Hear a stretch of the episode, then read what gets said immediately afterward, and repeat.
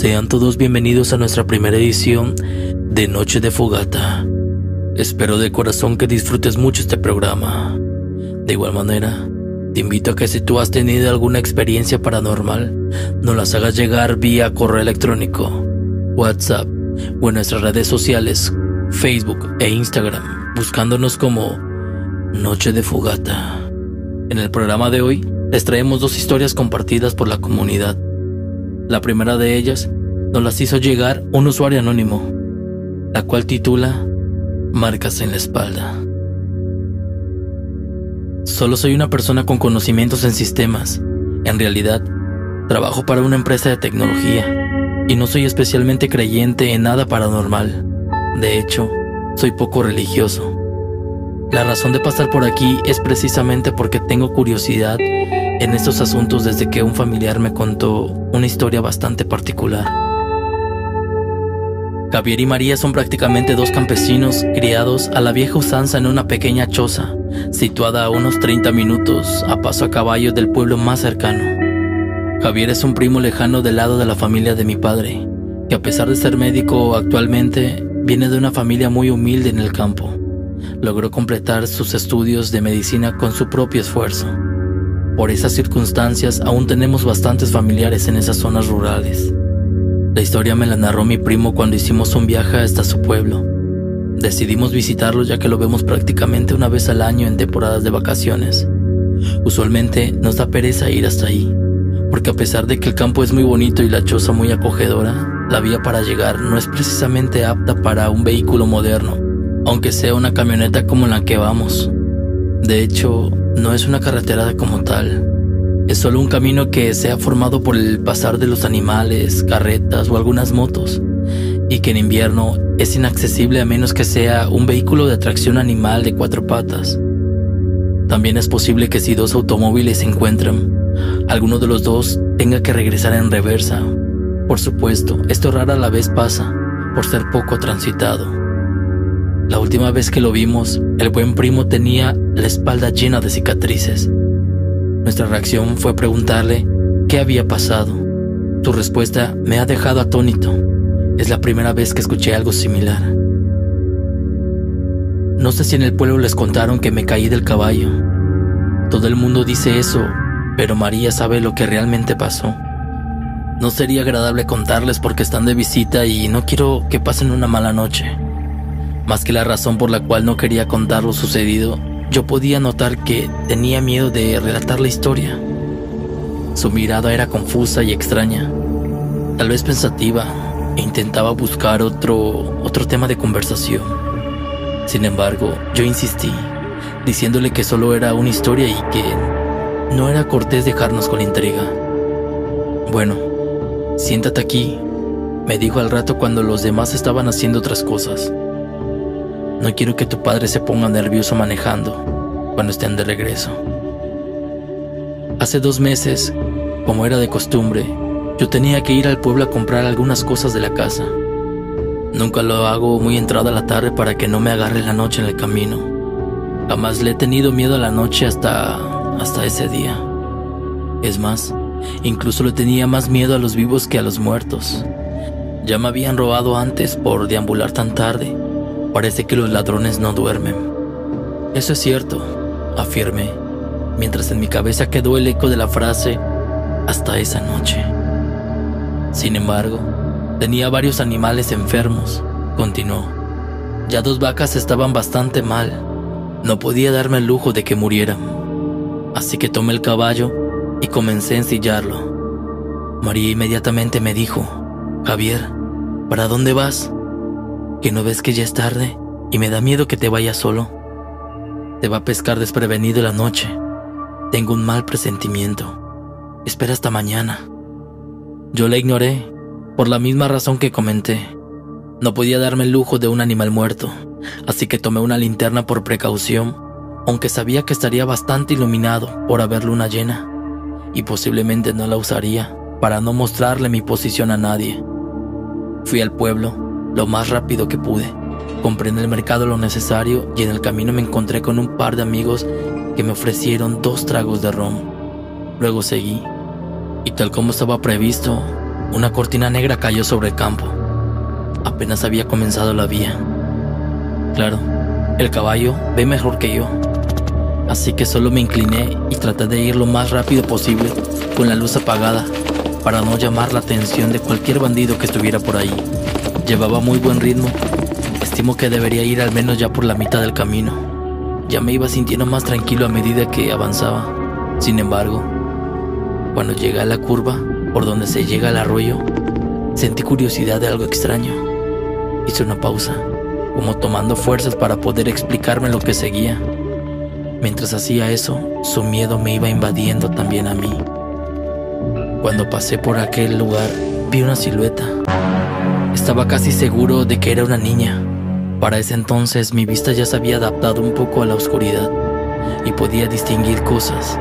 Sin embargo, al cruzar tan rápido ese punto no podía estar seguro de si era correcto lo que vi o no. Por supuesto, la duda me estaba matando. ¿Y si era una niña que se había perdido? ¿Qué tal si la muerde una víbora? Tal vez la pobre no se atrevía a caminar del miedo. En estas tierras tan alejadas es posible que hasta sea violada y nadie escucharía nada. Tantos pensamientos invadieron mi mente que decidí dar la vuelta y asegurarme. Paré en seco el caballo y di la vuelta. Encendí mi linterna y comencé a buscar. En menos de un minuto ya podía verla, a pesar del gran trayecto recorrido, mientras decidía regresar o no. No le di gran importancia, pues supe que tal vez había caminado un poco o habría intentado perseguirme, y por eso había avanzado. Era una pequeña niña. Tendrá a lo mucho unos siete años, pensé. Estaba vestida completamente de blanco y su rostro parecía angelical, aunque tenía una parte tapada por el cabello. La verdad, aún no recuerdo si podía ver sus pies. Tal vez estaban confundidos con el pasto.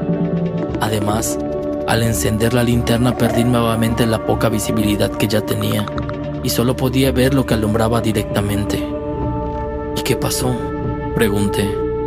Aunque el corazón me palpitaba rápidamente, no podía dejar de escuchar. Le consulté. ¿Estás perdida? Ella solo sintió con la cabeza sin mencionar una palabra. ¿Vive cerca? Nuevamente solo movió su cabeza hacia los lados. Entonces le dije, si quieres te llevo a mi casa y mañana buscamos a tus papás, porque no te quiero dejar sola aquí. Ella sintió de igual forma, solo moviendo su cabeza. Giré el caballo y le pregunté si sabía cómo subirse. No había terminado de hablar cuando la sentí detrás de mí. Me agarró fuerte de la cintura. Obviamente pensé que debía de estar aterrada así que no le dije nada y reanudé inmediatamente mi carrera hacia mi anhelado hogar. Sentí como si de repente la temperatura hubiese descendido y pensé, creo que ya ha entrado mucho la noche, debe ser muy tarde.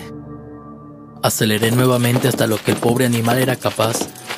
Me daba miedo encontrar a algún bandido, más aún llevando este acompañante.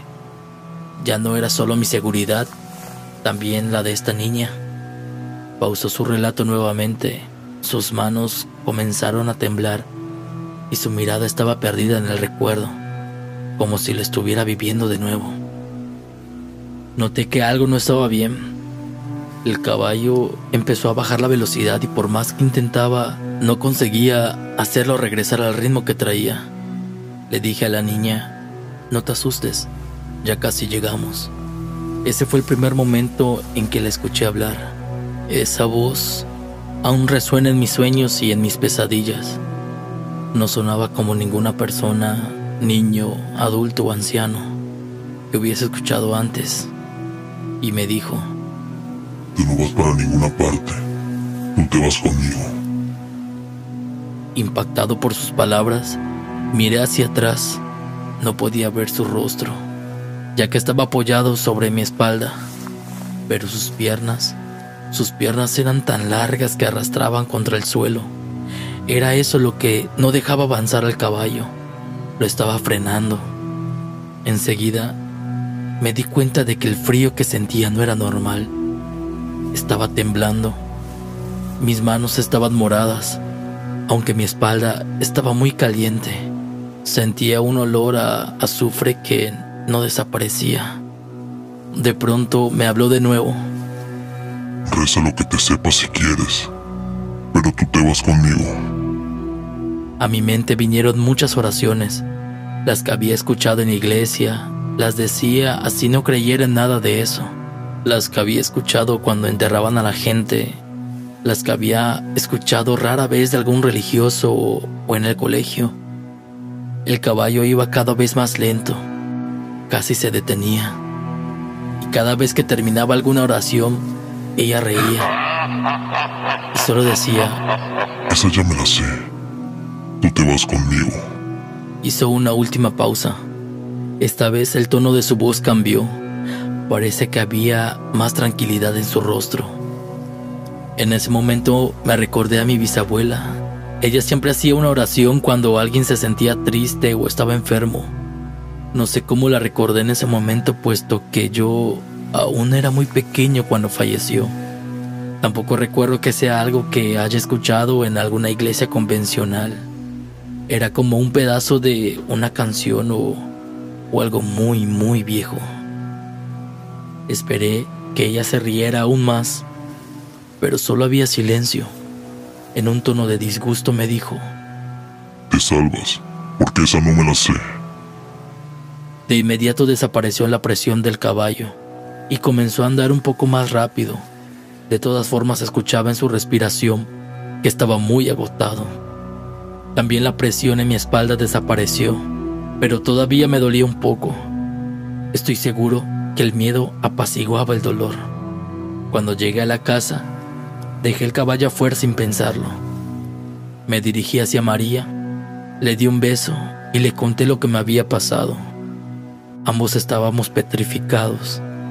Ella miró mi espalda y me advirtió la aparición de unas cicatrices, como si algo me hubiera quemado. Habremos dormido un par de horas esa noche. En la mañana, cuando salí, ahí yacía mi caballo muerto.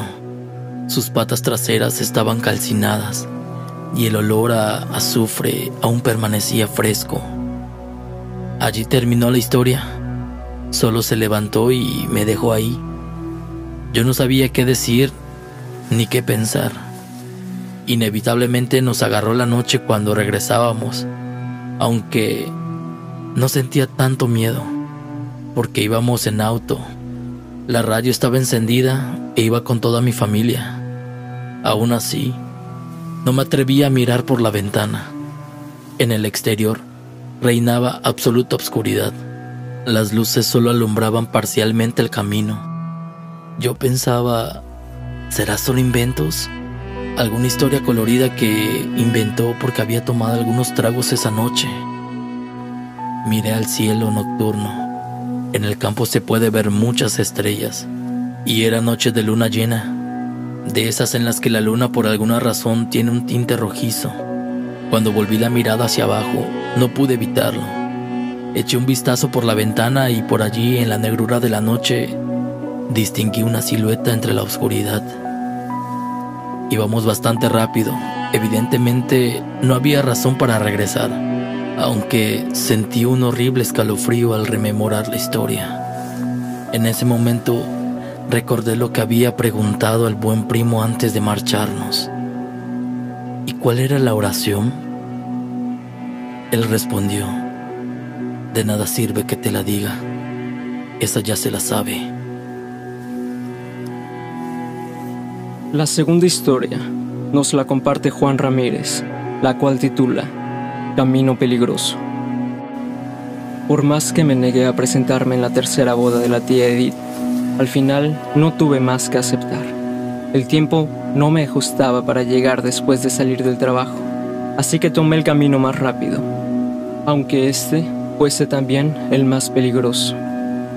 La carretera estaba desierta, solo alguien medio loco transitaría en ese terreno montañoso por la noche, en plena tormenta de nieve.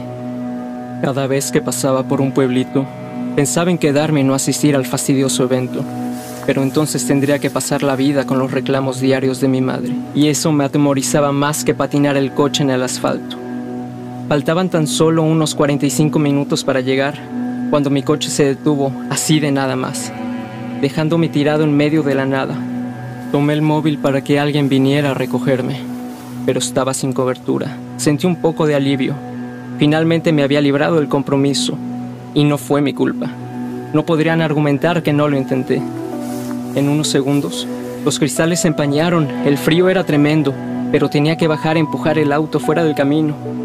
Fue entonces que me di cuenta que estaba en medio de un poblado, el cual no noté debido a su nula iluminación. Entonces después de mover el coche, me di a la tarea de buscar un refugio mejor. En ninguna de las puertas a las que llamé hubo respuesta. Empezaba a helarme la sangre, así que me di la vuelta para regresar al auto y entonces la vi. Ella estaba parada junto a mi coche, inmóvil, observándome fijamente. Llevaba un camisón blanco y estaba descalza sobre la fría nieve. No atendía a mis saludos, así que supuse que algo le había pasado y caminé rápidamente para ayudarla. Al acercarme, empecé a distinguirla mejor. Su ropa estaba sucia, su cabellera desarreglada y sus ojos no estaban. Solo unas enormes, oscuras y vacías cuencas que me fueron la razón suficiente para huir de ahí. Sin embargo, mi cuerpo no estaba de acuerdo, pues no quiso responder a mis impulsos, dejándome clavado en la nieve como una simple estaca. Mientras ella se acercaba a mí, alzando sus brazos, gritando y chillando como un animal herido de muerte. Creí que ahí terminaban mis días. Sus manos más frías que la nieve presionaban mi cuello con fuerza sobrehumana. Apenas podía distinguirla frente a mí. Estaba a punto de perder la conciencia, pero una fuerte luz brilló de pronto, quitando los nubarrones de mis ojos. Cuando al fin pude ver con claridad, esa horrible mujer se había esfumado, y detrás de la cegadora luz venía un anciano reprendiéndome por transitar en tales condiciones, por caminos encantados, y yo que pensaba que la gente lo evitaba tan solo por las peligrosas curvas y barrancos. Te agradecemos mucho por haber llegado hasta el final de este primer programa.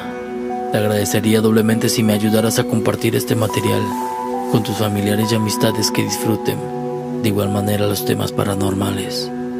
Los invito a que se suscriban al canal le den like al video y a la página de Facebook y nos sigan igualmente en Instagram y en Spotify.